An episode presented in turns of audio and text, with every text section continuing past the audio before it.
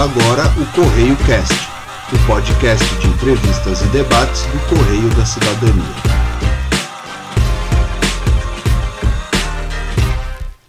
Estamos no ar, sejam todas e todos muito bem-vindos à segunda edição do Correio Cast. Um bom dia, boa tarde, boa noite para quem estiver escutando a gente aqui nessa versão de podcast, seja na Anchor, seja no Spotify, é, através do nosso RSS, pelo download do, do arquivo deste podcast ou por onde quer que seja. É, esse programa foi gravado no dia 4 de agosto de 2021, é, às 18 horas, com transmissão ao vivo no nosso canal do YouTube.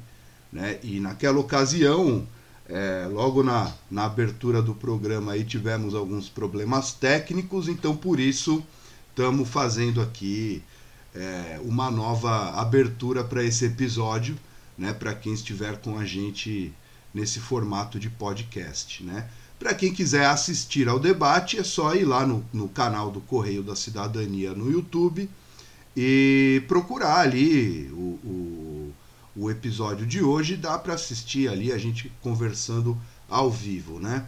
Bom, para quem não conhece o Correio da Cidadania, nós somos um jornal independente e de esquerda que completou 25 anos nesse ano, né, o que torna a gente aí dentro do, do que a gente faz, né, como um dos mais antigos em atividade no país. E a gente precisa muito né, da ajuda dos nossos leitores e ouvintes, internautas, né, para o jornal continuar existindo né, na descrição aqui embaixo do, do podcast, ou, né, enfim, para quem é, preferir assistir no YouTube, vai ter a, a descrição ali do vídeo, no, no, próprio vídeo, né? Tem um link para nossa rede de apoio. Né? Entra lá, se inscreve, faz uma doação mensal aqui para o nosso jornal, ajuda a gente a manter esse trabalho, né? É, e bom, se você é, não, não quer fazer uma doação, mas enfim, quer conhecer um pouco da história do Correio da Cidadania, do momento atual que, que o Correio passa, dos projetos para o futuro, na página da nossa rede de apoio tem tudo isso explicado, todas essas informações, né? Entra lá, dá uma lida, conhece um pouco aí a nossa história, né? Do, do nosso jornal, enfim é muito importante esse apoio né, da nossa comunidade de leitores, né, uma vez que a gente não recebe financiamento nem de partidos políticos, nem de ONGs, nem de empresas privadas, de governos, de aplicadores financeiros, igrejas, é, de ninguém, né? Só de leitores mesmo, internautas e pessoas aí que apoiam esse nosso trabalho, né? E além disso, a gente também acredita que a informação deva ser livre e por isso a gente não usa aí qualquer tipo de paywall, de bloqueador de conteúdo, enfim, né? E todo o nosso conteúdo, tudo que a gente publica, desde as nossas entrevistas até é, as colunas, né? E até as colaborações externas, é, tudo isso é conteúdo aberto né, pode ser usado à vontade, desde que não seja para fins comerciais e sempre e por gentileza citando a fonte, tanto o jornal Correio da Cidadania quanto o autor. E bom, ainda sobre a questão é, das doações, né? Se você quer fazer uma doação pontual para o Correio, sem se comprometer a entrar numa rede de apoio, dá para mandar um Pix para a gente é só mandar um pix para a Sociedade para o Progresso da Comunicação Democrática, que é a nossa pessoa jurídica, e a chave é o próprio CNPJ, que é 014 355 2900109.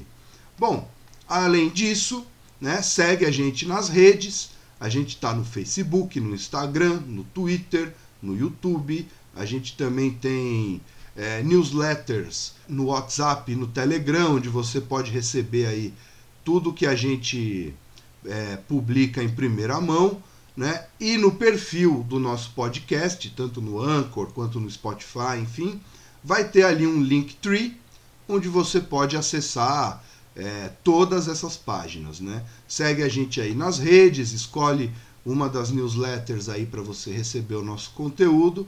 E é isso aí. É, quero agradecer muito aí a todos e todas que nos acompanham.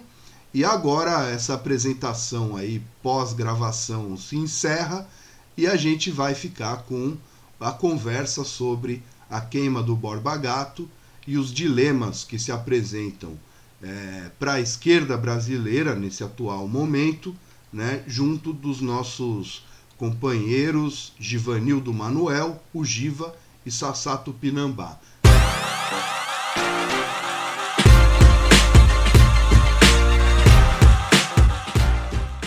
Agora vamos ao que interessa.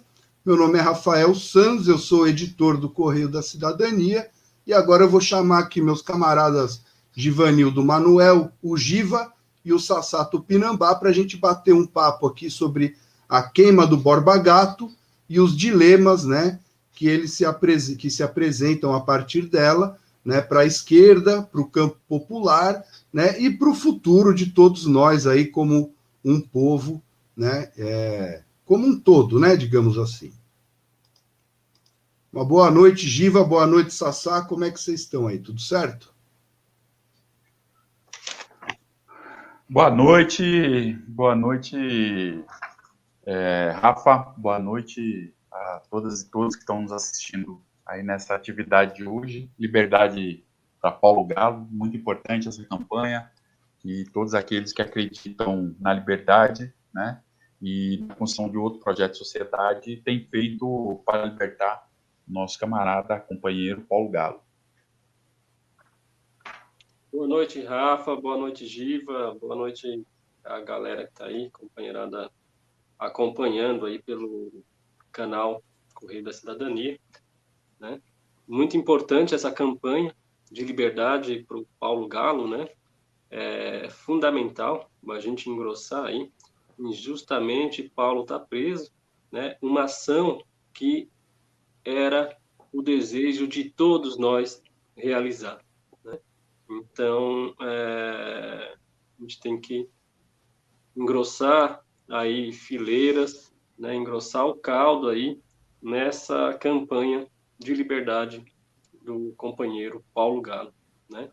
E hoje a gente vai discutir aqui, né, Rafael, gratidão aí pelo, pelo convite, né, do Correio da Cidadania. Correio da Cidadania, que lembrar, né, meu pessoal que está assistindo aí, está é, tá com a parceria aí com a luta indígena, né, pelo, pela coluna em Baú.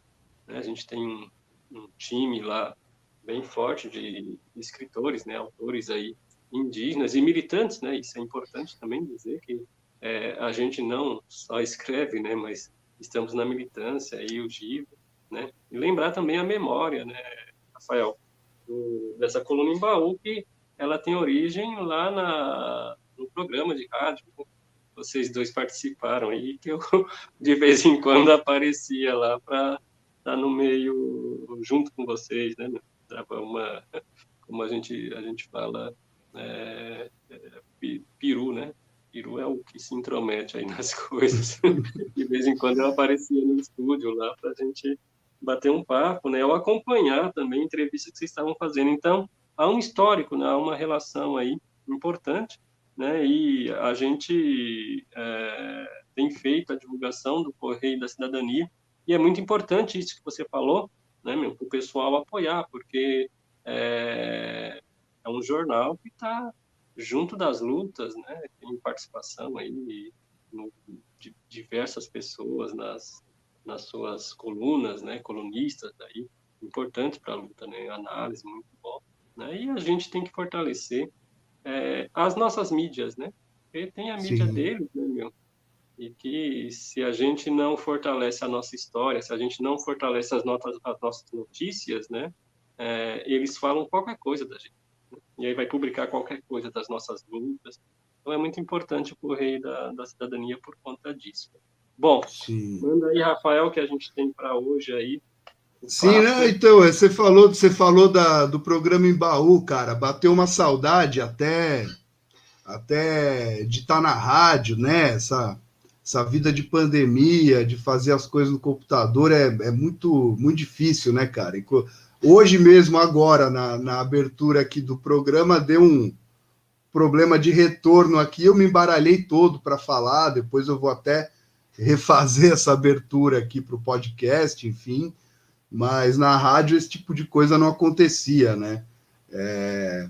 Enfim, reflexos aí da, da precarização, né, do, do mundo moderno, né? E, enfim, mas vamos, vamos para o que interessa, né? Em primeiro lugar, como diz aqui o nosso banner, né? Como o Giva e o Sassá já entraram é, com né, os, o, os avisos, né? Pedindo a liberdade do Paulo Galo, né? Em primeiro lugar, liberdade para o Galo, né? Pois até a gravação, né? Desse episódio, dessa live ele ainda estava preso, né?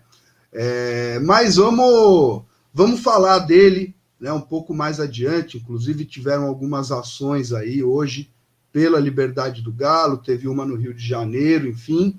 Mas antes disso tudo, né, vamos começar pelo começo.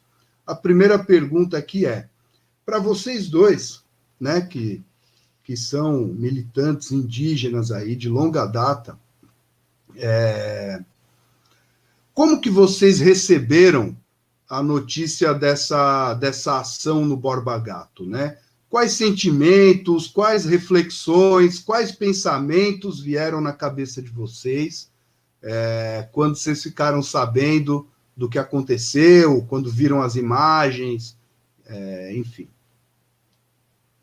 Posso ir primeiro? Beleza. Meu, é, primeiro, pr primeiro sentimento quando eu vi as imagens, né, o Borba Gato pegando fogo, foi é, de memória, né, meu? Veio umas memórias, assim, de infância, de adolescência, de juventude, que é, era uma coisa que eu sempre quis fazer. era uma coisa que eu sempre, que eu sempre pensei, né, meu? já fizemos atos Sassá, ali. É, Sassá, tem uma, uma, uma, companheira aqui que está falando que está um pouco baixo o seu som. Eu acho que talvez seja pela é. distância, né? Tá, acho que eu fiquei muito longe aqui. Bom, é, melhorou aí? Tá legal? Tá, beleza. Então, é, veio a, a, princípio veio isso, né, meu? Depois eu fiquei, aí depois que foi eu, eu fui pensar que grupo que é esse, quem era, aí eu fui prestar mais atenção nos vídeos, fui vendo outros vídeos, né, cara? E, e aí é, deu start de militante, né? Aí que veio, demorou um pouquinho, né? Porque a, a imagem alegrou muito, meu coração ficou dando cambalhota, né? Eu tive que até tomar cuidado porque tive infarto há pouco tempo. a gente tem que tomar um pouco de cuidado, mas é, primeiro o sentimento foi de alegria, né, meu? Por ver essa fogueira toda e uma ação que deu certo, né, cara? E aí depois a gente veio fazendo as avaliações, eu fui lendo, né? As primeiras coisas que eu li foi é, são textos de avaliações muito equivocadas, né? Que estavam ali porque foi é, no mesmo dia estava tendo foi feito um chamado nacional pelo ato fora Bolsonaro, né? Inclusive eu estava em uma aula pública na, na Praça do Ciclista à tarde, né? É, fazendo essa aula pública com, a, com, um bloco indígena autônomo ali na Praça do Ciclista. E então eu pensei, né, meu, bom, essa ação não tem nada a ver com o que as pessoas estão falando aqui, né? Fui vendo as imagens, eu falei, meu, isso aqui é molecada da periferia, a garotada, a juventude é a nossa gente, né? É a nossa gente. E aí, é, até no dia né, que o, o, o, saiu a notícia né, que o Galo iria ir lá depor, tal, que foi, assumiram aí ele fazendo parte desse grupo, né? Falei, aí eu tive a certeza, falei, meu, é a nossa classe, é a juventude chamando a atenção aí para é, a luta, né? para abrir esse debate. Né? Abrir um debate que a gente vem, vem falando aí já há muito tempo. Né? O Brasil é, homenageia genocida, homenageia torturador, né? homenageia é, generais aí que contribuíram nos períodos ditatoriais, né, de golpes, né, meu, o tempo todo, né, generais de, de invasões, de guerra, né, um monte de questões aí que a gente não concorda, né, não é nem questão de ser de esquerda, não, não é porque é, é, é sentimento humanitário mesmo, né, não é nem um sentimento ideológico, né, é sentimento humanitário, não concorda com genocídio, né, nem com invasões de territórios, nada, então a gente não concorda com essas homenagens todas que o Brasil faz aí com nomes de rodovia, nome de escolas, nomes de hospitais, nomes de praça, nome de rua, nome de bairro, né? É, e ainda essas estátuas, né? Só em São Paulo, é, na, na cidade, me parece que são 41, né? O pessoal tem levantado aí homenagem a esses tipos como Borba Gato, né? Do passado, do período colonial e atual também, né? E a gente tem aí homenagem aos torturadores da, da ditadura militar, que foi praticamente ontem, né? Eu nasci é, em plena ditadura militar, né? Então é uma memória muito recente essa. Terminei. E aí, Giba? Então, é, para mim, para a gente é, que é, é, da, da, foi, eu cheguei em São Paulo em 81, né? E fui morar na região sul de São Paulo, né? Santo Amaro. E quando a gente chega, é, quem nos é, quem nos recepciona é exatamente o Borba Gato, né? É, e aí é, também, né? Eu cheguei no momento em que as lutas da classe trabalhadora na região sul estavam em ascenso. Isso é algo muito importante, né? E uma das primeiras discussões, né, que foi eu, eu tive em sala de aula de história, né, foi exatamente sobre esse personagem. Né? E ao longo, né, da minha da minha vida ali no, no, no de militante na região é, sul, é, principalmente, né, depois em outras regiões, né, é, durante todo esse período a gente sempre teve uma crítica muito forte e um pedido de retirada daquele monumento ali, né?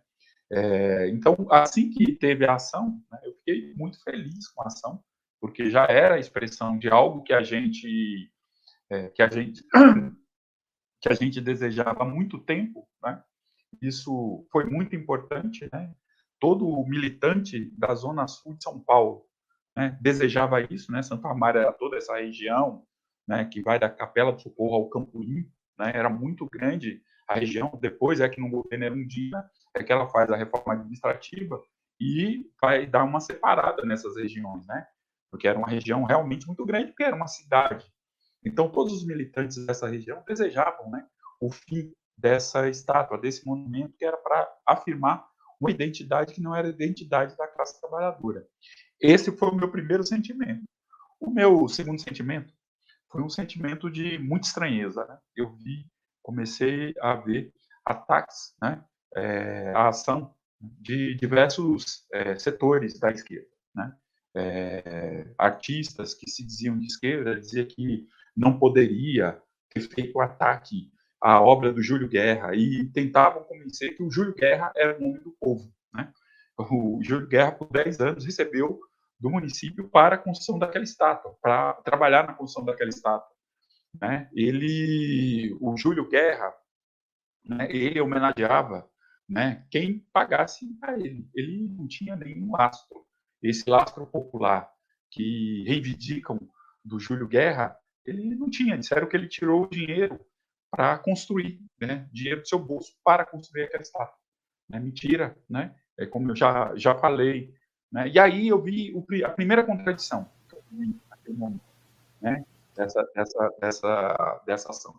Foi a separação entre ética e estética. Né? Ou seja, né, é, o que é ético é, não se colocou em discussão. Se colocou em discussão uma estética que é uma estética, inclusive, negada pelo próprio é, Júlio Guerra. Né? Ele dizia que não tinha grande valor estético. O próprio Júlio Guerra dizia isso. Né? E diversas escolas é, de arte aí também é, disse a mesma coisa. Toda essa, essa defesa do ponto de vista estético que eu vi gente da esquerda, né, estava calcado, né, em reflexões né, de é, professores de direita. Essa foi a minha primeira estranheza. A minha segunda estranheza em relação a isso ainda foi toda uma, uma discussão que se fez né, em torno do simbolismo do Borba Gato. Né? Um dos simbolismos, uma das questões que se falava em relação ao Borba Gato era que o Borba Gato, de novo, era um homem do povo, que não era um bandeirante que teve uma centralidade. Pois, né? ele foi um dos, dos das figuras centrais, né? É, foi foi genro uma das figuras centrais da escravização indígena, né? No estado de São Paulo, que foi o Fernão Dias, né? Ou seja, ele parece que ele chegou ali lá no Fernão Dias do nada, né? Parece que ele não compactuava com nada daquilo que o Fernão Dias é, pensava, né? O Fernão Dias colocou em diversas expedições, ele lutou, né? Contra, é, participou de, de, de, de, de ações contra as missões, né? No sul do país, por exemplo, as missões jesuíticas, né? Paraníticas, né?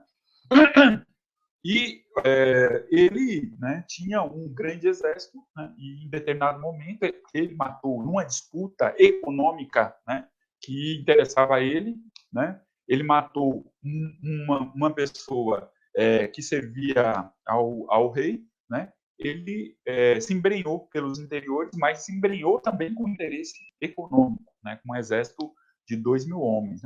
E aí se construiu toda uma narrativa de que ele era uma pessoa que tinha uma relação né, é, pacífica com os indígenas e os indígenas, né, alguns povos, o acolheram. Né? O que também é uma mentira, né? ele tinha quase 300 escravos indígenas. Né? Toda essa, essa, esse barulho que foi feito, num primeiro momento, foi um barulho de setores da esquerda. Eu não vi a direita se manifestando. Né? E daí, eu acho que tem várias questões que a gente precisa pensar a respeito disso. Né? Teve gente pedindo RG, CPF do Galo, né? de quem tinha feito a ação, o endereço CPF, né? É, de quem tinha feito a ação. Né? É, e tanto é que a pressão foi tamanha, né? E, e, também uma pressão para se desvencilhar, né? porque teve uma ação de se desvencilhar da ação, que não era uma ação de esquerda.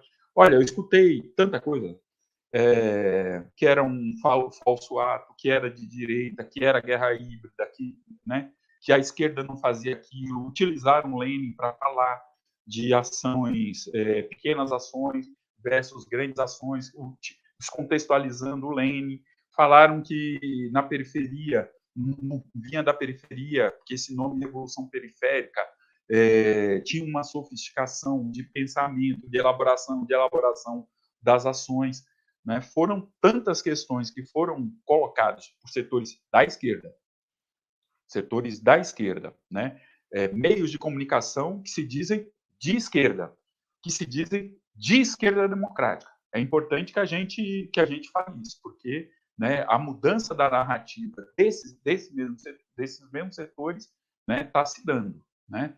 É, diversos desses setores que as pessoas assistem, né, e que se informam né, através deles, né, foram esses setores, né, e diversos parlamentares, pensadores, jornalistas, né, é, que se reivindicam de esquerda, né, é, foram aqueles que saíram, né, é, em defesa da criminalização de quem fez a ação, né. E aí né, tiveram várias reflexões a respeito disso, que são reflexões absolutamente né, é, desencontradas com a realidade. Veja só, Rafa, eu até mandei para o Sassá hoje. Né, disseram que o ato prejudicou, o ato da manhã prejudicou o da tarde. Qual é a ligação que tem o ato da manhã com o ato da tarde? Né? Uma só, né, que era a luta contra o Bolsonaro. Né? E aí, pessoas que nem tinham acabado o ato né? Nem sabia qual era a avaliação, disse que foi prejudicar o, o ato. Hoje saiu, ontem saiu uma avaliação dos organizadores dos atos pelo Brasil. É, a leitura é que os atos se capilarizaram, isso é importante, precisa mudar a estratégia, já vinha no processo né, de, de cansaço dos atos, né, a pauta estava cheia né, com as questões da, das Olimpíadas, mas que né, já sabiam que isso iria acontecer, ou seja, uma leitura absolutamente contrária daquela que foi feita. E que o ato, né, é, uma das questões foi que o ato ganhou a pauta. E que bom que ganhou a pauta, né? Veja só, nós estamos aqui hoje em decorrência desta ação que ocorreu né, no dia 24. Hoje é dia 4.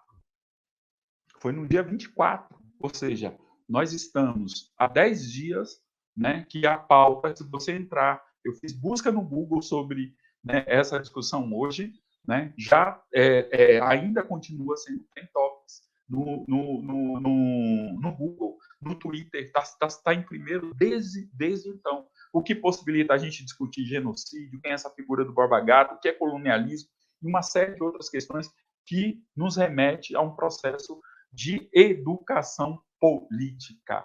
Nunca foi tão intenso o processo de educação política a partir de uma ação que um determinado grupo né, fez né, e que é, teve esta repercussão. E não só, olha só que interessante, não só nacional, internacional né, é, foi, foi a repercussão. Mas é isso.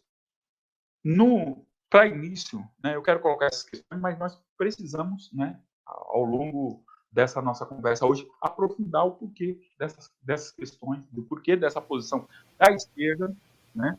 A esquerda é, é criminalizadora, né? É, tem uma, uma pensadora no Rio de Janeiro que, que usou um conceito em relação a, a, a essa esquerda punitivista, né? Dessa esquerda punitivista, né? E a gente precisa pensar, né? É, é, por que que essa esquerda se posicionou. Esses setores da esquerda se posicionaram da forma que se posicionaram em relação a uma ação contra o Estado. Né? É interessante, vou só falar, o Safatri travou uma ideia, né? o Vladimir Safatri travou um, uma, um debate com um outro pensador, que não vou dizer um né, pseudo-pensador. Né? Olha, veja, veja só que coisa interessante. Veja só que coisa interessante. O, o, o, essa pessoa utilizou argumentos que na, no Chile né, os atos contra os monumentos foram pacíficos, né? É, que o que o, o que a juventude, o, Revolução Periférica foi, foi fez foi violento, né? Olha, violência contra a estátua, hein? Foi violento, né? E aí é, fez toda uma elaboração em cima disso. E aí o sapato ele foi desconstruindo. Né? É, uma foto, inclusive, que esta figura utilizou né, com um manifestante lá, é, militante lá no Chile, em, em, cima desse monumento, e a, a bandeira dos Mapuche, atrás estava, a multidão estava incendiando tudo. O Pinheira tirou este monumento depois de queimado várias vezes o monumento, porque o, qual era o argumento dele? Não, esses monumentos precisam ser retirados e colocados no museu, né? Só que o colonizador não retira seus símbolos assim, né? Seus símbolos precisam ser denunciados, tensionados, né? É, é, feito ações contra esses símbolos, né? Depois de diversas ações é que o Pinheira, depois de queimado, inclusive, essa estátua, o Pinheira tirou este símbolo. Então, o nível do debate em torno né, é, desse, desse símbolo é importante porque está revelando quem é quem, né, é, quem é quem no, no, que a gente né, deixou de falar, quem é quem na luta de classe, quem é conciliador, quem quer romper, quem quer construir um outro projeto de sociedade efetivamente. São questões que estão colocadas. Né? E por que, que é, setores, amplos setores da esquerda, né, é, aderiram né, esse tom conciliador e punitivista contra aqueles que estão sofrendo o cotidiano né, da perversidade do capitalismo. Então, essas são algumas questões. Perdão que eu me, estendi um pouco mais, eu não queria me estender tanto, mas são questões que estão é, muito quentes aí, é importante que a gente possa debater. Não, não precisa, precisa se desculpar, não. Aí para estamos aí para falar, para ouvir mesmo, né? É, bom, sobre. Você já adiantou aí algumas das coisas que eu ia tinha planejado aqui para me perguntar, mas já apresentou também é, alguns dos dilemas, né? Então, quando a gente vê, por exemplo, é, uma esquerda que tem muita dificuldade né, em lidar com a questão do genocídio indígena, negro, que tem muita dificuldade em lidar com o que jovens da periferia estão propondo de debate, por exemplo, e que pendem né, para esse discurso do senso comum, esse discurso classe média urbana, senso comum, enfim, que a gente vê né, no jornalismo, que a gente vê nos grandes meios de comunicação, né? O que, que essa esquerda está sinalizando para a gente em termos de, de projeto, né? O que, que ela está apresentando para a gente em termos de projeto? E por que, que ela está tão desconexa assim da realidade das ruas do Brasil, das periferias do Brasil?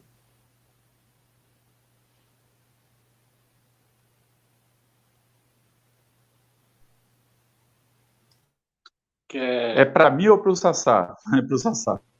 Não, é para os dois, é para os dois. Quer continuar aí, Giva?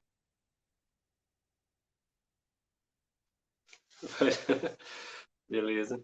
Bom, é, Rafa, é, tem alguma, algumas questões né, que a gente precisa, primeiro, é, compreender né, nesse espectro aí o que é a esquerda, né? quem é que está do lado de cá né? Quem são esses é, agentes aí, né? Tudo, os grupos, as pessoas que estão do lado de cá. Né? Isso é muito importante a gente ter essa compreensão, né? É, algumas pessoas têm o equívoco de não é, reconhecer que movimentos sociais está nesse lado de cá do, do espectro. Aqui a gente vê, quando a gente pensa o espectro, a, a, política, né, a gente logo associa aos partidos que disputam eleição.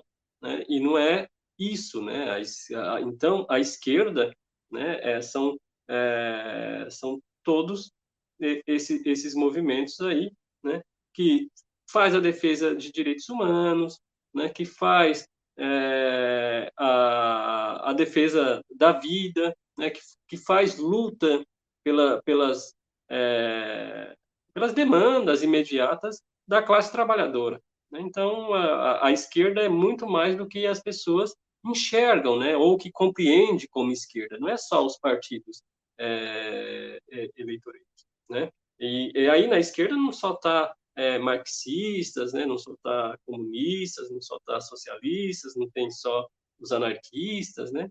Há uma há, há uma diversidade aí é, de movimentos, né? Que inclusive tem uma, uma multi, um, é, é múltiplo, né? As ideologias em torno desses movimentos né? e, e movimentos que não estão é, com os dois pés nesse. É lógico, tem militantes nesses movimentos e tem essas ideologias, né, que seguem essas correntes ideológicas, mas nem por isso os movimentos seguem alguma corrente ideológica, mas também estão no campo é, da esquerda da política, porque é da classe trabalhadora. Então isso é importante a gente a gente deixar é, bem entendido, né, para não ter essas confusões. Quando a gente fala da esquerda, está falando de todos nós, né? Eu me considero aí é, de esquerda, né? E aí, a, o, o, grande o, o, grande equívoco, né, é essas leituras, né, meu, em relação à classe. Isso é importante, né? É fundamental, né? É, ou, ou romantizar a classe, né? Ou subjugar né, o que foi é, as avaliações que foi feito né, por conta do ato, um ato que teve um resultado excelente, né, um ato que, que, que foi uma ação que deu certo, né, durante a ação não sofreu repressão, como a gente sempre sofre nos atos na Paulista, né, sempre que tem uma ação direta.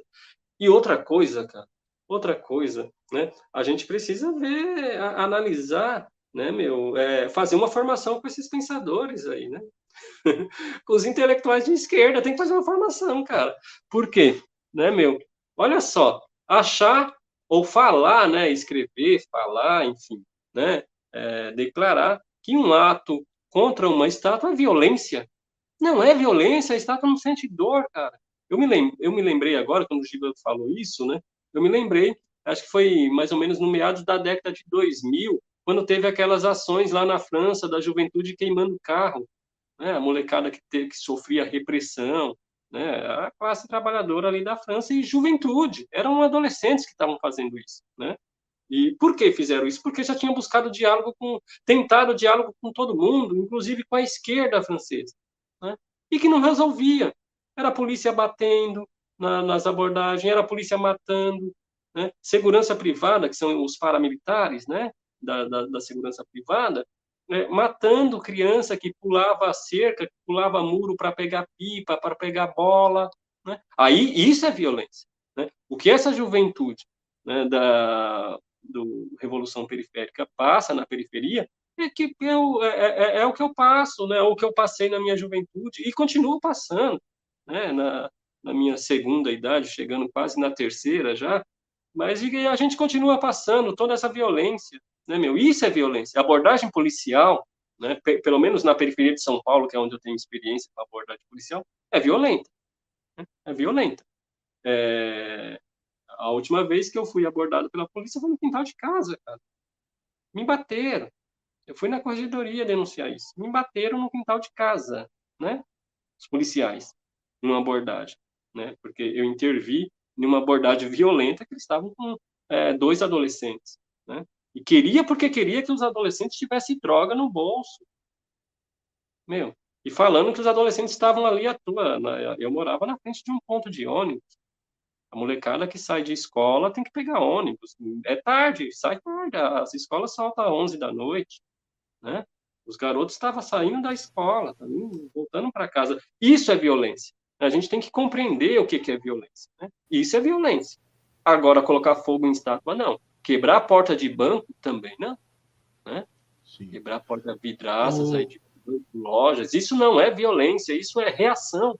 Quando a juventude faz isso, é porque a, a coisa já está ruim faz tempo e porque também não há outro motivo, aliás, não tem outra forma de solucionar essas questões.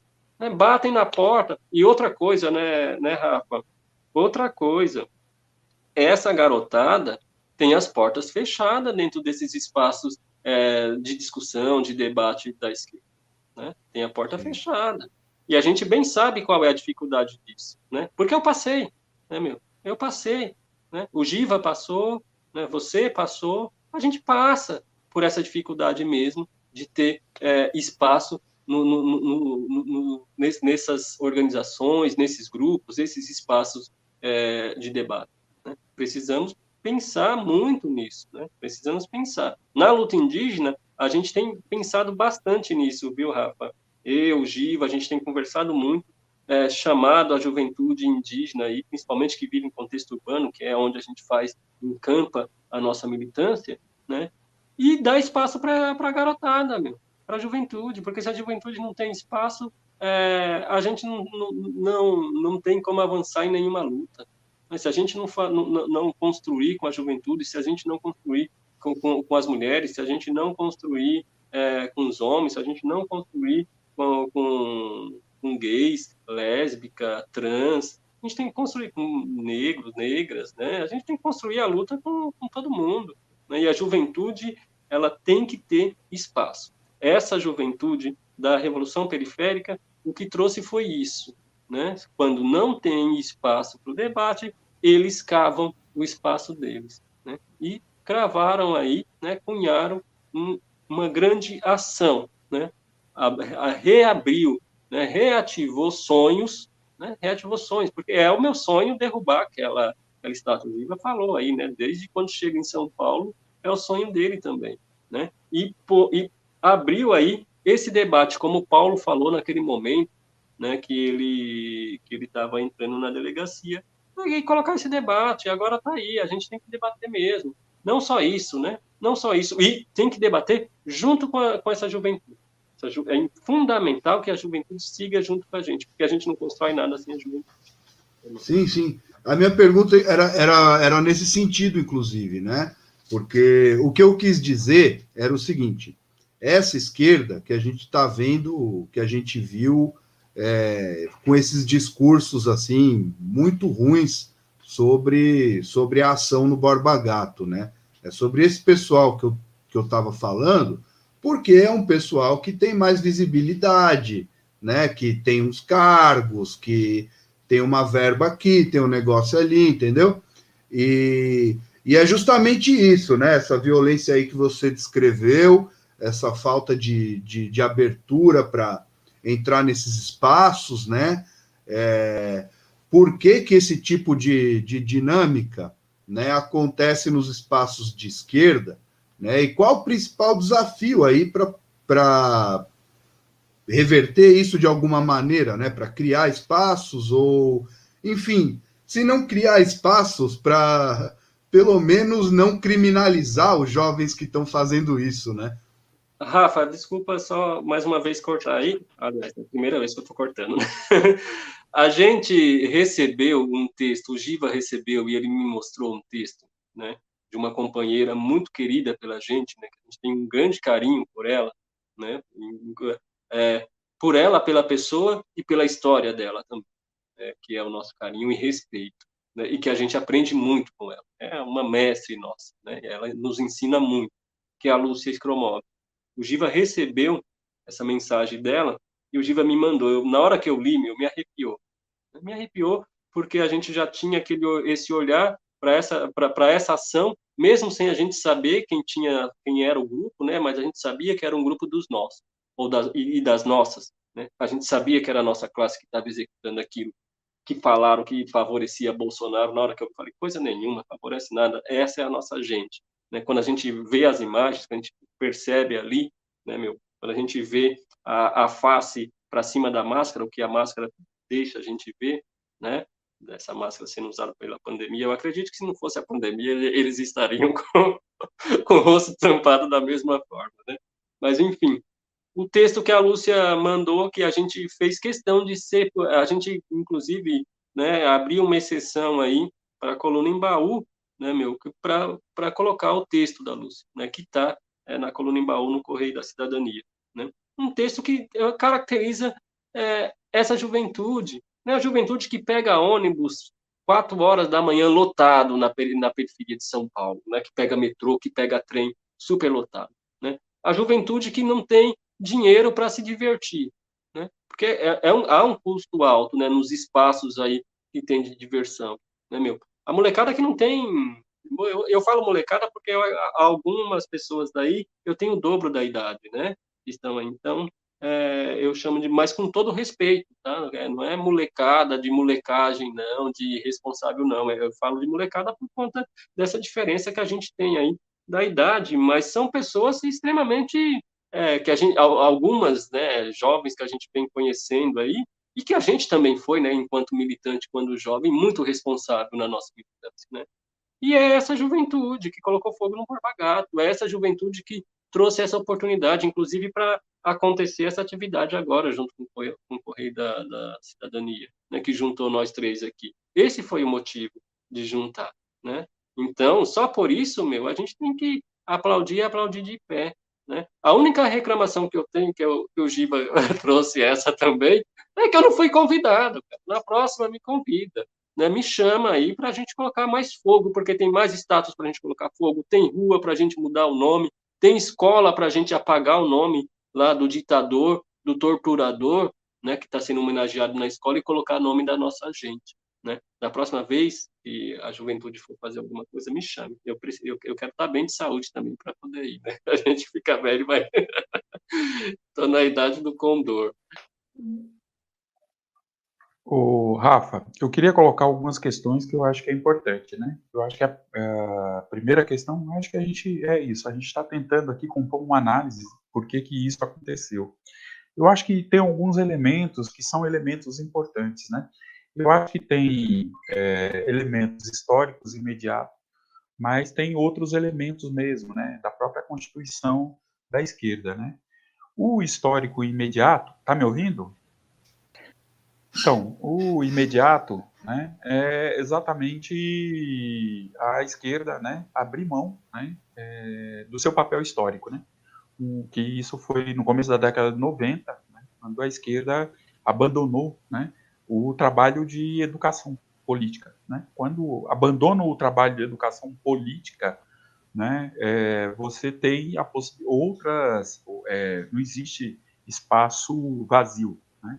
porque se você não tem lá né, quem diga que a classe é classe e que aponte as contradições, né, é, a classe ela tem um processo de, de reversão da sua, da sua consciência ou né, não tem um processo de educação política. Então, esse é um, um elemento importante, né, importante para uma das questões que eu vou apontar a seguir. Né? Então, é, isto faz com que né, a própria esquerda é, rompa com a relação que tem com a classe. Está né? Tá rompida, né? todo mundo sabe disso. Eu acho que teve uma fala aí do Mano Brown, aí, numa das últimas eleições, que ele, né, é, ele apontou essa questão, né? Posso ter outras divergências com Mano, com Mano Brown, mas essa, né, se você é, dá, uma, dá uma andada na quebrada, qualquer quebrada, né, você vai verificar isso, né? Não tem uma ligação da esquerda com a classe trabalhadora. Então, esse é, essa é a primeira, a primeira questão, né, que eu acho que é importante. Neste último período, veja só, neste último período. Uma outra coisa é que uma outra característica que é, a esquerda abriu né, é a sua perspectiva histórica. Né? O, a gente sabe, né, o, o Marx, tantos outros pensadores, né, diziam né, que é a, a importância da história para as nossas análises, né, as nossas análises. Né? Então, a esquerda, veja só, como é que você sai dando opinião sobre um bandeirantes, né? Um bandeirante, né? Uma pessoa que foi uma das figuras cruéis desse período. Bande os bandeirantes, como um todo, não, tem, não teve bandeirante bonzinho. Não tem essa, nessa, essa narrativa de um bandeirante né, é, bonzinho. Né? É, então, como é que você né, nega né, a história, né, nega a história e, e você se vale de referência da história conservadora, você não se vale de elementos da história é, que traz, inclusive documentalmente, né? Inclusive essa história construída dos bandeirantes, né? É uma história que ela é construída no começo do século XX, né? Exatamente para forjar uma identidade do paulista que veja só, né? como é cruel é o forjar dessa identidade do paulista. Tem um livro do Casé que chama Nem Tudo Era Italiano, que ele vai discutir, por exemplo, como foi o processo de criminalização do caipira, percebe? É, que tinha é, que era uma mistura de angatu com outras línguas africanas, né? Que na cidade de São Paulo é, se falava no começo do século XX que por decreto, os prefeitos foram criminalizando e, por outro lado, forjando um sotaque, ou seja, forjando uma identidade né, para o povo paulista e negando as identidades do povo paulista, que uma delas né, é essa de, de, de né, é, negar a identidade né, dos povos indígenas, dos povos negros que aqui estavam, né, é, muito embora né, a escravização indígena aqui é, no estado de São Paulo foi até fim do século XVIII, né? Foi até não, e majoritariamente, né? Tem um livro também do, do João Manuel Monteiro que é Negros da Terra que vai discutir, né? É, é, a escravização indígena no estado de São Paulo, um livro muito importante é, para se ler. Então veja só, você negou a, a história, é uma negativa da história, né? Por que que está se abrindo mão da história e assumindo uma historiografia que não diz respeito à história de luta da classe trabalhadora. É, diz respeito a uma história muito conhecida pela, pela, pela esquerda, que é a história dos vencidos, a história de data, história de, de valorização é, de simbologia, né, que não tem absolutamente nada a ver, inclusive os bandeirantes, é simbologia dos, dos, dos é, é desse grupo, esse grupo, inclusive, que puxou o Bandeirante, estava o Plínio de Arruda, estava o Plínio Salgado, perdão, Plínio de Arruda não, pelo amor, né? É, o, Plínio, o Plínio Salgado, né, era um, foi um dos caras que participou de, de, de, de forjar essa identidade, de fortalecer essa simbologia do, do, dos bandeirantes, né? e a gente sabe quem foi o Plínio Salgado, Salgado foi o principal líder dos integralistas, que é um grupo de extrema direita, Veja só aonde, onde a gente é, se referenciou. Uma outra coisa né, é, é. Né, a esquerda também negar né, e caricaturizar né, é, eu acho que o Sassá é, colocou bem, são setores, né, a esquerda ela é ampla, são setores, mas quem se manifestou no primeiro momento foi esse setor, porque tinha espaço, inclusive, de fala, né, é, de, de, de, em meios de comunicação, jornais e tudo mais, né, foi, for, foram eles que foram ouvidos, né, é, e que, por exemplo, né, negam, por exemplo, eu vi, por exemplo, uma boa fala a respeito do Borba Gato. Né? A pessoa fez uma construção de texto muito bom, mas ele tinha, ele tinha dificuldade de falar dos indígenas, né? porque a gente sabe que os bandeirantes, né, eles tiveram a sua atuação durante muitos, muitos séculos, aqui dois séculos no mínimo, contra os povos indígenas. Né? Mas ele tinha dificuldade, tinha uma dificuldade. Ou seja, a esquerda tem dificuldade de sair deste lugar que a direita colocou os povos indígenas, que a burguesia colocou os povos indígenas. Né? Que a gente sabe, por exemplo, que essa estátua é um, foi um, é, é símbolo, principalmente símbolo, da opressão, de morte, de estupro, de invasão de territórios indígenas. Né? É isto, é né, o desbravador de territórios indígenas, matador, escra escravocrata, estuprador né, de mulheres indígenas. Né? Então, a esquerda ainda não compreendeu né, a luta indígena. Não compreendeu, não assimilou, né, e, e, e, mais ainda, nós vamos ter dificuldade no próximo período, porque é importante a gente colocar isso. A gente vai ter dificuldade no, no, no próximo período, né, porque você vai ter que sair de um lugar, e aí é um lugar que tem sido um lugar muito ruim, dos manuais, dos manuais europeus, dos manuais é, estadunidenses, para interpretar a realidade. Né? Porque veja só, como esses manuais são ruins. Aquilo que não está no radar desses manuais, né, você desqualifica. Porque é isso. A partir desses manuais que, que, que foi feito a leitura desse, dessas, dessas referências aí que se dizem, com muitas aspas, né, é, de, de amplos setores é, da esquerda. Né? Por quê? É, você veja só, né, quando eu escutei uma, é, umas duas falas dizendo da sofisticação da ação e, da, e que era muito sofisticado, tanto o nome de evolução, quanto as reflexões que estavam no texto, quanto a ação. Ou seja, é, tem uma questão de submeter né, os outros setores da classe ou outros setores que não propriamente dito estão é, é, é organizados né, é, dentro da lógica do, do sistema de exploração é, do capitalismo. Né? É uma dificuldade enorme, porque é, não consegue admitir né, que tem sido feito é, formulações para além né, das estruturas que foram criadas, para além dos manuais é, que foram constituídos, para além da teoria que foi produzida até agora. Né? Inclusive, né, com a leitura absolutamente equivocada daquele que é um dos maiores pensadores da esquerda, que é o Marx.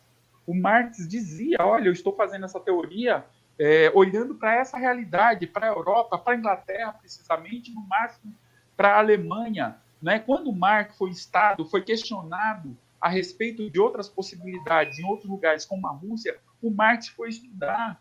Né? Nos últimos anos de vida do Marx, ele abandonou, mas ele estava estudando a América, porque ele queria compreender a América, os povos indígenas. Percebe?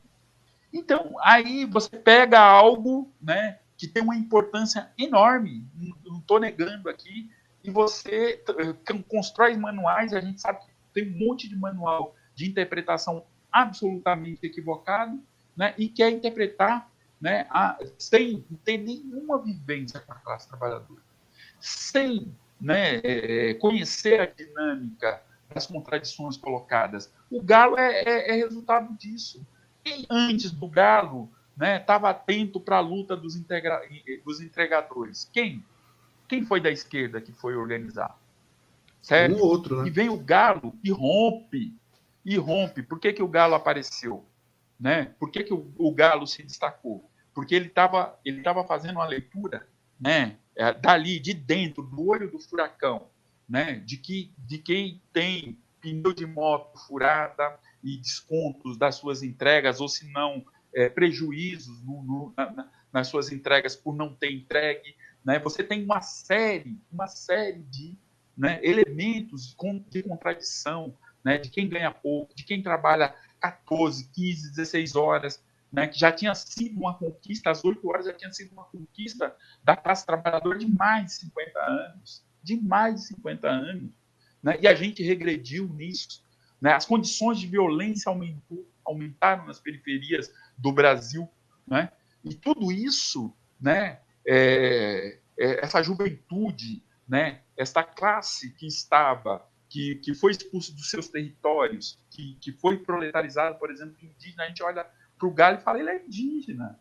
Tá, tá, tá assim, evidente para nós que o galo é indígena, percebe?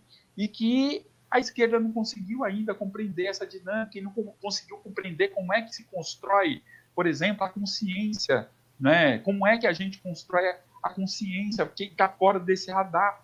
Por exemplo, a gente pode, pode dizer algumas questões Rafa, por que, que ninguém considera no processo de educação política, de compreensão né, da, é, é, é, de, de, como se organiza e pensa a classe trabalhadora, os proletarizados, é, é na, na, na, na, tradição oral? Né? Por que, que 30% da população é, brasileira é analfabeto funcional? Ninguém pensa nisso. Percebe? A esquerda não pensa nisso, a esquerda quer alfabetizar, mas não quer, não quer entender, né? Setores da esquerda querem alfabetizar, mas não querem, é, não querem é, avaliar, né? Se de fato, né? Isso traz a compreensão do mundo, né? Para esses amplos setores da classe trabalhadora, né? Não, não, não, não, uhum. não, não, se, não tem se preocupado com isso. Então são enormes contradições, né? Você quer é, impor, né? Uma leitura de mundo né, sem se dispor né, a dialogar com outras leituras de mundo. É, não é, não é razoável.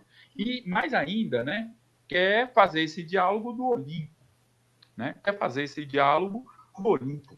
Né, é, cheio Sim. de verdades. Né, é, quando você, eu lembro, quando eu, eu comecei a militar muito novo, eu lembro que a gente fazia uma crítica quando o PSDB, quando o PSDB foi fundado, que a gente iria, iria polemizar com o Tucano, e o Tucano dizia assim: "Não, você não tem, você não tem contradição comigo. É que você não entendeu o que eu falei".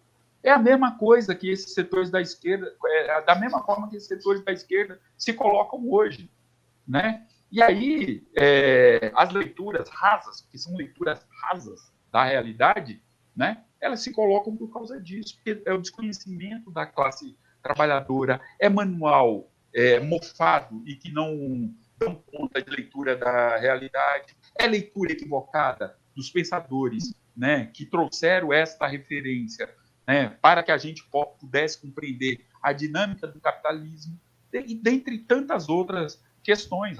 Que a grande questão que está colocada aqui é o apartamento desses amplos setores da esquerda da classe trabalhadora, da, da, da luta dos que estão sofrendo toda a ação do capital. É isso que está colocado, é isso que a gente vê no cotidiano, né? é isso que a gente vê. E para nossa alegria, né, a gente vê que tem uma ruptura também né, dos peles escuras, dos peles queimadas, né, é, desses setores brancos que gostam né, do, da água gelada, dos bancos de couro e dos tapetes vermelhos. Né? É fundamental que a gente rompa com essa relação. Né? É fundamental que a gente é, rompa com essa relação do, com os ídolos de pés de barro que não, não que nos levaram a essa derrota histórica. A gente está nessa derrota histórica não por outro motivo. Quem erra na análise erra na ação. É por isso que nós estamos assim. É por isso que os povos indígenas estão sofrendo o que estão sofrendo. É por isso que a classe trabalhadora está sofrendo o que está sofrendo. E é por isso né, que não serão eles que não, irão nos tirar dessa situação que nós nos encontramos. Certo. É, o Sassá fazer algum comentário? Não, não, o Giva falando aí, né, eu, eu lembrei do, do livro do, do Benedito Prézia, que tem um capítulo falando do enfrentamento né, é, aos bandeirantes. É, é, bem interessante que ele, na epígrafe desse, é, nesse capítulo inicial, o, o Benedito fala, né, meu, que a, a, história ela é contada pelo colonizador. Os registros históricos que a gente tem foi os colonizadores que, que fizeram, né, meu? Então, é, e, e, esse, esse capítulo do livro, não fala do Borba Gato, mas caracteriza todas essas ações nos bandeirantes, né, que confundiam, inclusive, com, com, com o paulista, né, porque o bandeirante era o paulista. Uma saía de São Paulo, chegou até no Amazonas, né, André Fernandes, aí, um tal aí, André Fernandes, chegou no, no Pará, né, e no caminho vai, vai é, escravizando indígena, vai enganando indígena também, né, inclusive indígenas também fazia parte desses exércitos, né? porque são enganados, né? Como a população é ludibriada, né? É, da mesma forma que a população aí é, foi enganada para votar no Bolsonaro. Né? Sempre isso aconteceu, sempre isso aconteceu. Né? Ah, vamos com a gente, vai ter muita comida, vocês vão receber ferramentas, vocês vão receber terra, vocês vão receber é, os espólios né, dessa guerra, né, meu? E aí acaba indo mesmo, principalmente porque né, cerca os povos durante um tempo, aí a, acaba mantimento, né, detona a lavoura dos povos, deixa as pessoas com fome. Né? O que que, o que, que, o que, que, que, que esses governantes têm feito? Né? Como que é que como que governa o povo com violência, né? E escassez de alimento. E é assim que se governa. E é assim que os bandeirantes faziam? Por isso que a gente associa é, Bolsonaro aos bandeirantes. Por conta disso. Né, meu? Sim. Enganar, é, mentira, né, meu? Mentira, oferecer coisas que não existem. Né? Cura da, da, da Covid-19 com cloroquina e hidroxicloroquina e ivermectina. É, olha só. É isso, cara, tem tudo a ver, tem tudo a ver. Essa garotada aí, meu, fez a ação na hora certa. O dia foi certo, porque foi um dia de chamada, né? Aonde eu vou me manifestar? E aí, é, Giva e Rafa, o Giva já sabe, né? Já tá, tá, junto com a gente, a gente conversa todos os dias, discute e elabora junto aí algumas questões. Mas, olha só, né? É, nós, no bloco indígena, não, não desistimos de ir para o ato na Paulista. A gente foi fazer a aula pública, ah, onde ia ser? Aí teve uma discussão, inclusive a primeira proposta que não seria ali na, na, na Praça do Ciclista, inclusive a gente nem queria estar junto desse pessoal da esquerda aí, com essa esquerda, com esse setor da esquerda. Da esquerda, por exemplo, a gente não quer marchar no, na, no, no, mesmo ato, junto, né? Porque o ato é uma marcha, né? É uma, é uma simbologia da correlação de forças e também para a gente manifestar o nosso descontentamento com esse governo. E a gente não quer fazer isso junto com o PSDB. A gente não quer. Né? Quem é o PSDB no estado de São Paulo, por exemplo? Né? Vamos dar o um exemplo aí do estado de São Paulo. Há quantos anos governado pelo PSDB? Né, meu? Quem são? São os bandeirantes. O PSDB representa esses caras também, aqui no estado de São Paulo. Né? A elite. Olha, quem é o governador, cara? Quem é o governador? Né? Elite. E aí, a gente não quer marchar com essa gente, a gente não quer marchar com o MBL, que foi aceito no ato. Se a direita, que colocou o Bolsonaro lá, né, e agora não quer aceitar o Bolsonaro, né, aliás, não quer aceitar entre aspas, né, meu, não quer aceitar entre aspas, porque votam nos projetos do Bolsonaro no Congresso. Sim. Né? Votam lá. Inclusive, junto.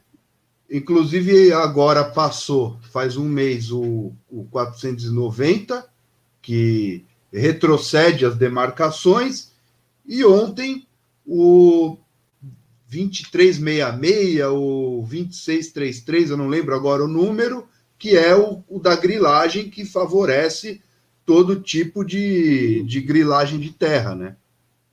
Sim, e um monte de medida provisória que eles estão colocando aí, né, meu? Esse, é, essa ação contra o Borba Gato representa totalmente é, o anseio da nossa classe pela derrubada do Bolsonaro. Né? Representa totalmente, tem tudo a ver, né, meu? Tem tudo a ver, né, cara? Tudo a ver. A Sim. forma que o Bolsonaro chega aí à presidência, nada democrático, né, cara? Com, com mentira, né? Mentira. A, a, a, a maior bandeira deles era contra a corrupção, né, meu? Contra a corrupção. E aí, né, cara? E aí? Olha o tanto de coisa que, que, já, que já surgiu aí, só acompanhando essa CPI da Covid-19 aí, da pandemia, já tem aí um monte de elementos, né, meu?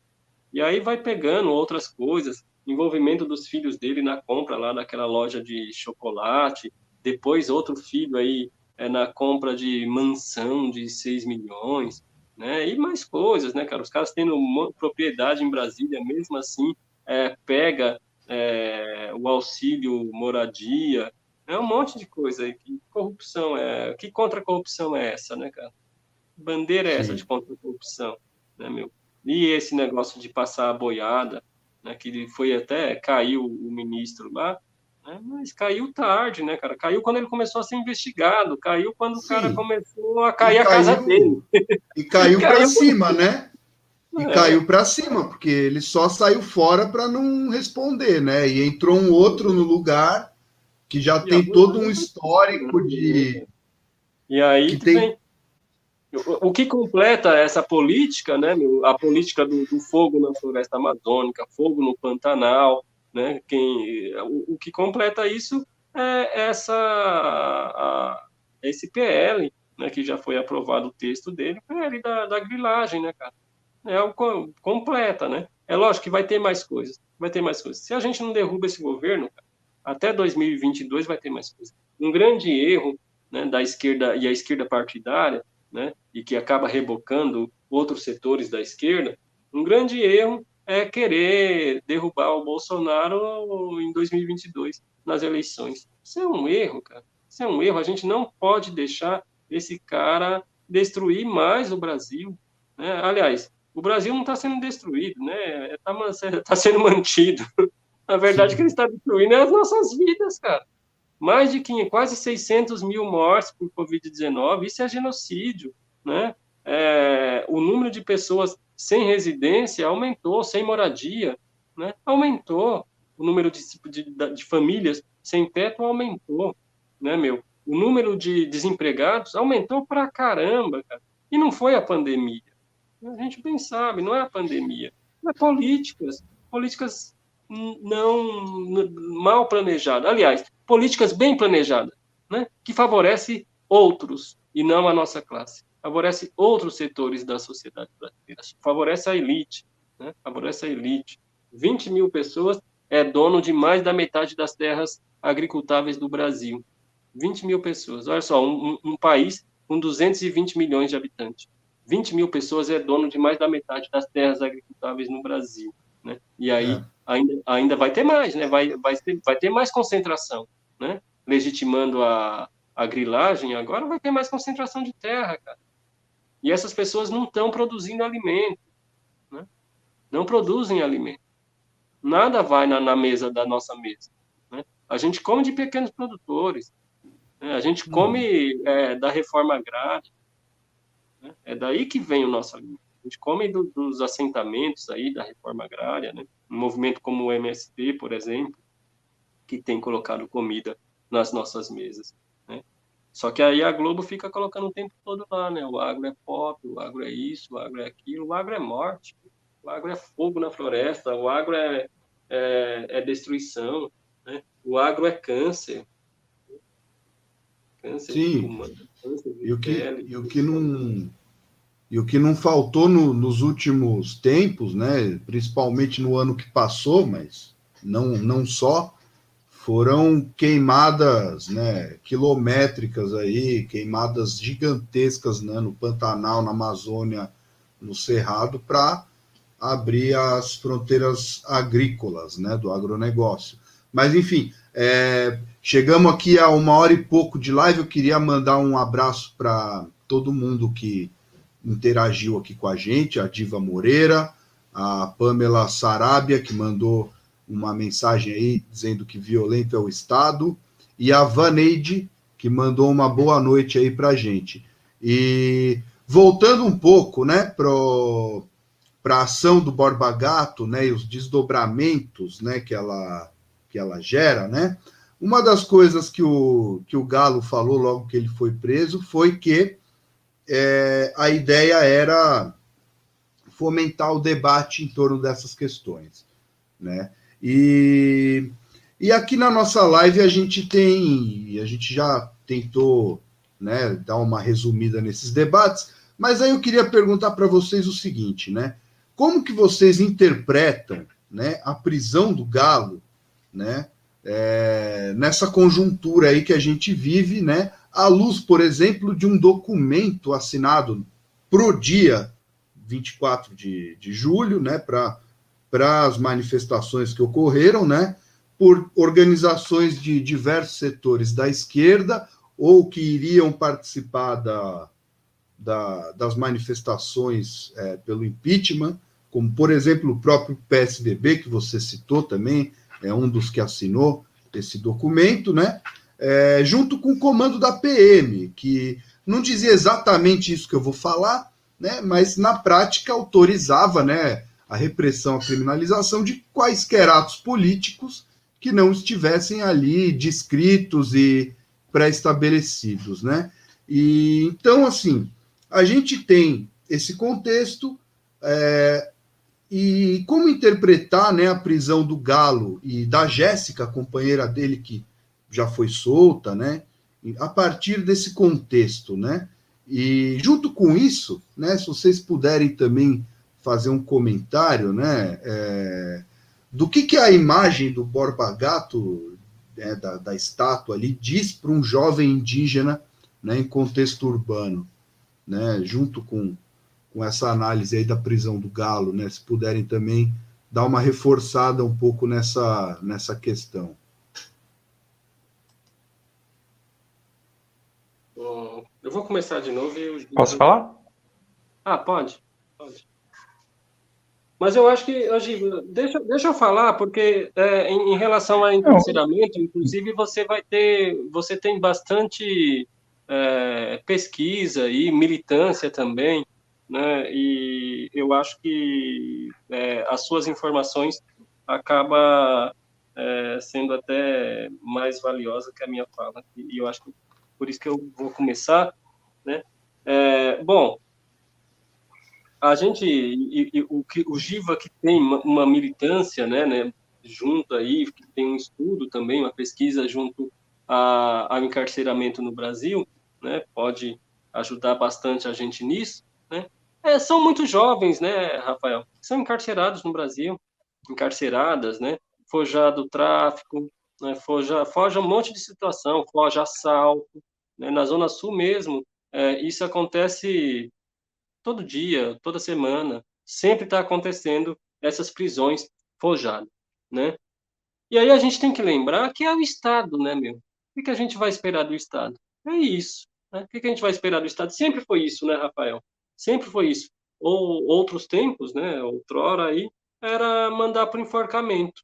Né? Se a gente tivesse há mais ou menos 100 anos, cento e poucos anos atrás, muito provavelmente o galo seria enforcado em praça pública, né? ou executado de alguma forma extremamente violenta em praça pública. Né? A prisão dele é um recado para nós. A prisão do galo é um recado para nós. A prisão do galo não é não está amparado, né, pelas vias legais. Não está nem do Galo, nem da nem da Jéssica, nem do Bio, que foi também encarcerado por conta dessa ação, né? E o motorista do caminhão que o caminhão que foi alugado ainda para levar os pneus lá, né? O cara estava só trabalhando ali, ganhando a grana dele, né, meu? E aí, cara, é isso, né? O encarceramento pra, é, representa isso daí. E é o Estado. Do Estado a gente não espera outra coisa a não ser violência. A gente não espera outra coisa a não ser encarceramento. Né? Não espera muita coisa não, cara.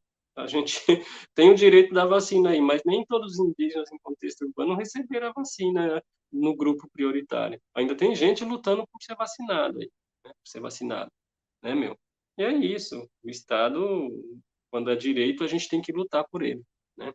Mas essas políticas públicas de repressão do Estado, vem, vem, sem a gente pedir, precisa pedir, não precisa nenhum esforço, né? Precisa nenhum esforço. E aí é, tem alguma uma, uma outra questão aí, né? Porque é, fazer essas reuniões com a polícia, é, os organizadores de atos, atos grandes, sempre fez, né? sempre fizeram. Né? A gente sabe disso que a gente já organizou ato, mas a gente não faz. a gente já chamou ato indígena ali na Paulista, a polícia chegou falando que não foi não foram notificados, que não teve nenhum acordo com a polícia e procurando quem eram os organizadores. Isso já aconteceu. Né? Dois, vários, vários atos que a gente organizou indígena, a gente não faz, mas a gente sabe que é necessário, né? Sentar. Até aí tudo bem, né, meu? E, e é lógico que a, que a polícia, é, é, ela vai reprimir. Ela vai reprimir qualquer coisa, né? Qualquer coisa que, que está para além de caminhar portando seus cartazes, né? Que eles chamam de ato pacífico, né? Como se a guerra fosse a gente que declarasse. Como se a guerra fosse a nossa classe, né? Que declarasse. E como que quebrar uma porta de banco é violência. Né? A polícia sempre fez isso, né? Em todos os lugares todos os lugares. A polícia defende a propriedade. Né? E defende quem tem. A gente não tem. A gente não é proprietário. Vai defender a gente por quê? Né? Vai defender a gente por quê? A nossa vida não vale nada para o Estado. Né? E o resultado está aí. Né? Não, não, é, nem preciso fazer pesquisa para provar isso, que a nossa vida não vale nada para o Estado. Né? O resultado são esses quase 600 mil pessoas que foram mortas por Covid-19 e vacina sendo oferecida e o Estado não é, adquirindo essa vacina. Né? Lógico que, que, por um governo, né, por um governo que tem uma opção fascista, né, um governo que é genocida, né? mas é o Estado, não deixa de ser o Estado. É o seu governo, é o Estado. Então é isso. Né? E o que o Borba Gato representa para nós é tudo isso daí o Borba Gato representa essa elite, né, que está aí hoje explorando a gente. Né?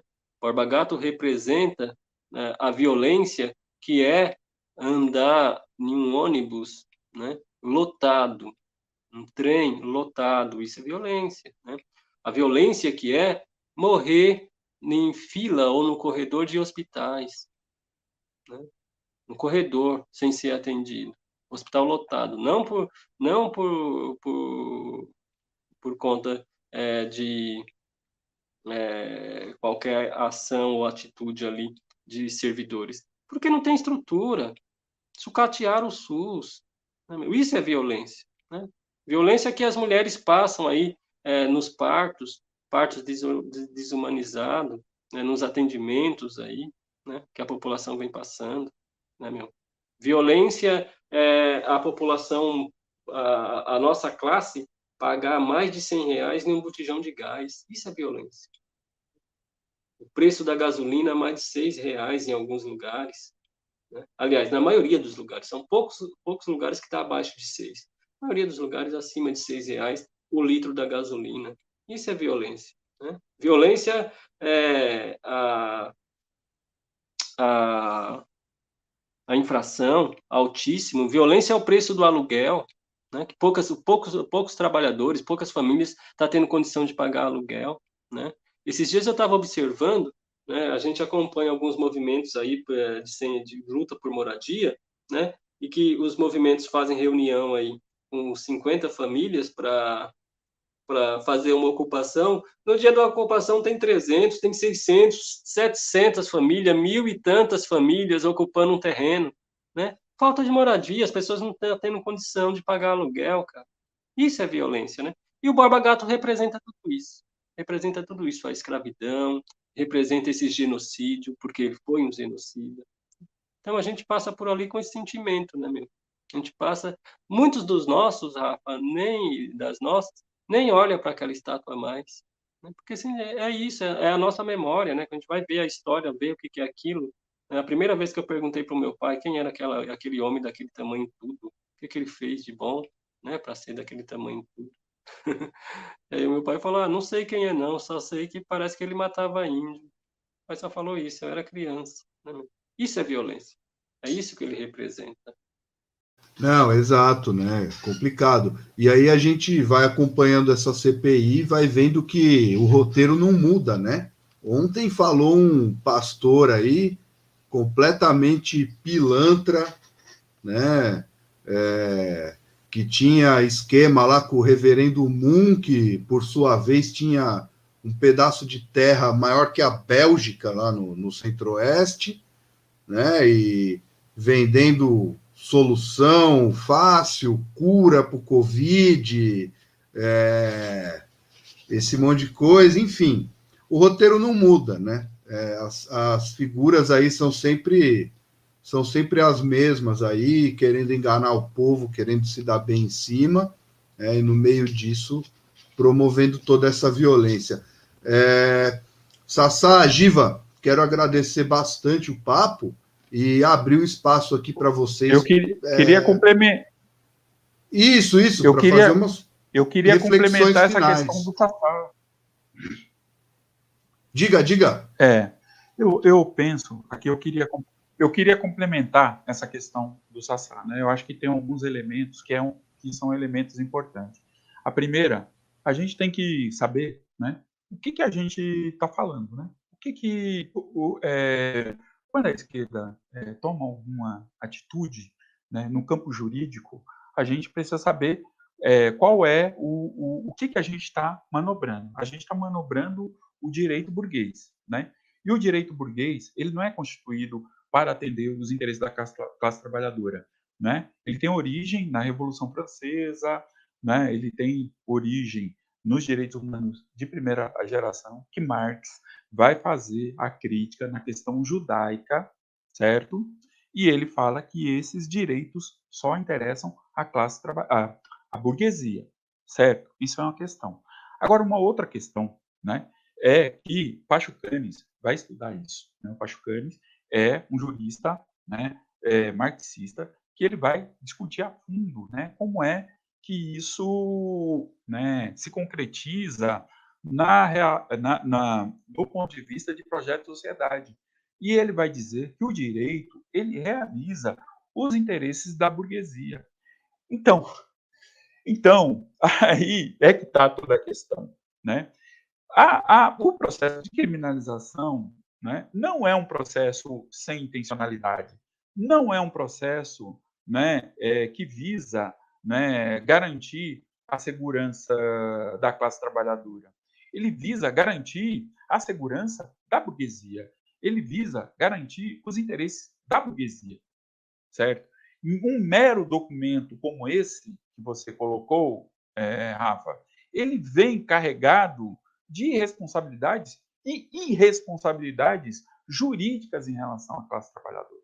Eu acho que essa é uma questão importante. Né? Por isso que diversos pensadores né, da teoria crítica do, do, do direito vai falar né, que no Brasil tem uma esquerda punitivista. Punitivista.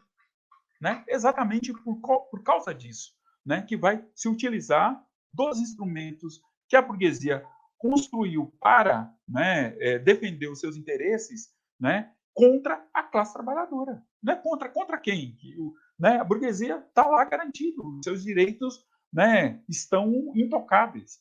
Né? Mas quem vai ser prejudicado é a classe trabalhadora. Então, essa é uma questão. A outra questão, Rafa, é, qual é a leitura que as organizações têm feito dos atos? Os atos são né, de pequena burguesia branca do centro das cidades. Certo? Então era para criminalizar quem? Quem eh, deveria ser eh, criminalizado? E aí, veja só, faz uma crítica que a classe não entrou nos atos. Olha, veja só que, que questão interessante. Né? Quando a classe entra né, autonomamente né, no, no debate né, da disputa desse momento político, olha o que acontece. Né? Tem elementos para criminalizar e tem uma crítica rasa em relação à, à ação do, dos jovens que o fizeram. Né? Que são quem? Negros indígenas das periferias, trabalhadores precarizados. Ou seja, é um retrato do momento é, é, histórico que nós estamos vivendo, desta conjuntura de crise econômica né, e desta ação do Estado. Percebe? Então, é algo né, é, que apresenta né, esse descolamento. É um descolamento total né, que nós estamos vivendo. Agora, o que, que representa o Borba Gato para a gente? Né? É a lembrança cotidiana né, que os nossos foram massacrados e que nós somos massacrados por um sistema né, que foi construído principalmente né, de controle extremo de negação das nossas identidades, né, de controle extremo, para reafirmar né, um poder né, que submete, de alguns, que submete a maioria, aí indígenas, negros e brancos pobres é, desse país, né, desse território, né, que é um território ocupado, né, é um território ocupado, invadido e ocupado, né. Então é importante é, é, é, é nesse esse, esse ato foi importante por causa disso, né? De pontos eu eu eu a gente não tem ideia quantos jovens tomaram contato com a sua história a partir dessa ação. Quantos jovens que passam a reconhecer a sua revolta a partir dessa, dessa ação. Porque a gente vai vasculhar. Quando a gente algo nos chama atenção, nós vamos vasculhar e nós vamos encontrar aquilo que nos incomoda é, numa sociedade opressora, né, como essa que nós vivemos. Né? Então, quantos jovens não tiveram contato a partir do ato que foi feito? O, o incômodo daquela estátua que todo mundo sabe né, que foi um opressor, né, ela vai se materializando em um projeto de sociedade agora para uma juventude imensa, imensa, né, é, em relação ao que representa essa figura. Então, olha só a importância desse ato. Eu acho que a dimensão desse ato, né, ela está nesse, nesta live e em diversas outras lives, em diversos outros vídeos que foram gravados, né, é, nesse, nesse momento. Então, é importante, né? É, foi, é, é opressora, mas é importante que eu entendo que é, ações como essa demarcam muito bem né, que lado que nós estamos e o que, que nós queremos superar e o que, que nós queremos construir. É isso. Certo. Sassá, quer fazer alguma consideração final? Rafa, é isso, né, meu? Liberdade para o Galo, né? Liberdade para essa juventude, mais espaço político para essa juventude, né? É importante aí, a gente vem a, a gente vem fazendo uma discussão há muito tempo da retomada da identidade étnica, né? E a partir dessas ações, a gente consegue aí, né, refletir bastante, né? Qual é a identidade étnica da periferia, né, meu? quem são é, essa, quem são os jovens da, da periferia, né? quem é essa, essa, essa galera aí. Né? E aí a gente tá, tá fazendo essa discussão. A gente está fazendo essa discussão, né, mesmo? O que o Giva traz aí. É, é importante dizer, né, Sassá? Hein, Sassá? É importante Sim. dizer que a retomada, ela é, está sendo retomada da identidade pelo lado certo todo indígena retomado é anticolonialista e anticapitalista. Isso é importante a gente dizer, né? porque Sim. é incompatível a gente saber quem nós somos e estar do lado do opressor. Sim, é extremamente incompatível, né, meu? Extremamente incompatível. É, eu fico pensando, às vezes eu é, aliás, às vezes não, né? Sempre, né? Eu gosto de fazer análise além da análise política, além essas análises de conjuntura, né? Eu gosto de pensar também a análise no do plano no plano espiritual, né? E aí a gente, eu eu sou um grande cultuador é, da minha ancestralidade, né? Tanto as, as mulheres ancestrais como os homens ancestrais, né, meu? É, e eu acredito, cara, que é, a nossa ancestralidade, né, de todos nós, né, fizeram festa no dia 24 com aquela fogueira. Né? Às vezes eu fico deito e fico pensando quantos e quantos espíritos, né, daqueles que foram tomados por esses bandeirantes, né, não foram cantar e dançar em torno daquela fogueira e alegres. Né? Esse ato do dia 24, dessa juventude aí da revolução periférica, não só aqueceu os nossos corações, mas trouxe um debate fundamental e importante de quem nós somos, de quem nós fomos no passado e do que nós seremos no futuro. Foi isso que abriu aí nesse debate. Fundamental, fundamental. Sem ter identidade de classe sem ter identidade étnica, a gente não vai ter revolução. E, a, e o grupo Revolução Periférica né, veio lembrar toda a esquerda né, do que a gente precisa. Precisamos de aquecer os nossos corações com fogo no Borba Gato, com fogo na elite paulistana, com fogo na elite brasileira. Né? E retomar tudo que é nosso. Retomar a nossa identidade que foi etnocidada né? durante mais de 500 anos. Retomar o nosso território e retomar a nossa dignidade. Aquela fogueira representa tudo isso. Né? Borba Gato representa o contrário do que é isso. Então, muita gratidão, Rafael, muita gratidão. Eu que agradeço. Todas aí do Correio da Cidadania, né, mais uma vez aí, sempre tendo esses debates muito importantes, né, junto com a gente, junto... Correio da Cidadania está do lado certo, hein, Rafa? a gente fala... É, a gente... a gente tenta, né? a gente, é, a gente acredita que é o único lado para se estar, né? Acho que se acho que se tivesse, se a gente tivesse trabalhando para o outro lado aí, acho que dificilmente dormiria à noite, sabe? Sim. E é isso, né, meu? Muita gratidão. Aí o Giba eu não vou agradecer, não, que o Giba eu fico falando ele o tempo todo, cara. A gente tem, tem, conversado muito, né? E algumas coisas, algumas questões aí. Muito importante, né, meu? E é muito Sim. importante, é muito importante é, as pessoas é, não só ver, né, meu, é, é, é, é, importante, né, a gente colocar aqui, né, um cartaz aqui na frente pedindo a liberdade para o Galo, né, meu, mas é importante também a gente engajar nesse debate, né, que foi aberto com esse ato, a gente engajar nas lutas, né, é muito importante, né, é muito importante a gente, a, a, gente se fortalecer, né, é muito importante, hoje, na hora que você agradeceu ali, é, por a gente ter feito a divulgação também dessa atividade aqui, e até de outras, uh, outros textos que a gente vai divulgando do, do Correio da Cidadania. São coisas que nem precisa agradecer, porque é o nosso dever enquanto militante. É o nosso dever, a gente tem que estar do lado de quem está lutando, a gente tem que, ter, quem, tem que fortalecer né, um jornal como o Correio da Cidadania, a, a TV Embaú, a TV Tamuia, né, que são esses os nossos espaços.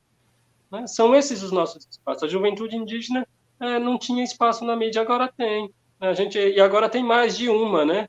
A gente tem aí é, outras mídias, estamos construindo uma rede né, de, de mídias indígenas, né, com, com, com, com esse recorte classista anticapitalista, né, meu? Que essa é a nossa identidade, né? A nossa identidade étnica arrasta, né, a gente reivindica a nossa identidade étnica a Confederação dos Tamoios? A gente reivindica a cabanada, a gente reivindica o quilombo dos palmares, a gente reivindica as lutas. Né? Essa é a nossa memória ancestral, é essa resistência. Né? A resistência anticolonialista, a resistência anticapitalista. É isso que a gente reivindica. Essa é a nossa identidade. Está junto com a nossa identidade étnica, não é separado. Né? Fundiu com a nossa identidade étnica. Essa, é, é, é, essas lutas, né? esse princípio anticolonialista e anticapitalista. Né? Não, é, é, e, e, aí é, a gente acaba lendo e discutindo as, as ideologias da nossa classe, né? porque não serve como ferramenta, né? mas essa é a nossa identidade, está né? Fundido junto com a nossa identidade étnica. Eu sou um tupinambá anticolonialista e anticapitalista, né? e confederado, eu sou um dos tamoios também. Né? E viva o cacique Aimberê. Né? Essa ação representa muito o cacique Aimberê. Né? A juventude né? dizendo não para a exploração. A juventude dizendo não para o genocídio. A juventude dizendo não para o etnocídio. Né? A juventude dizendo não para a violência na periferia.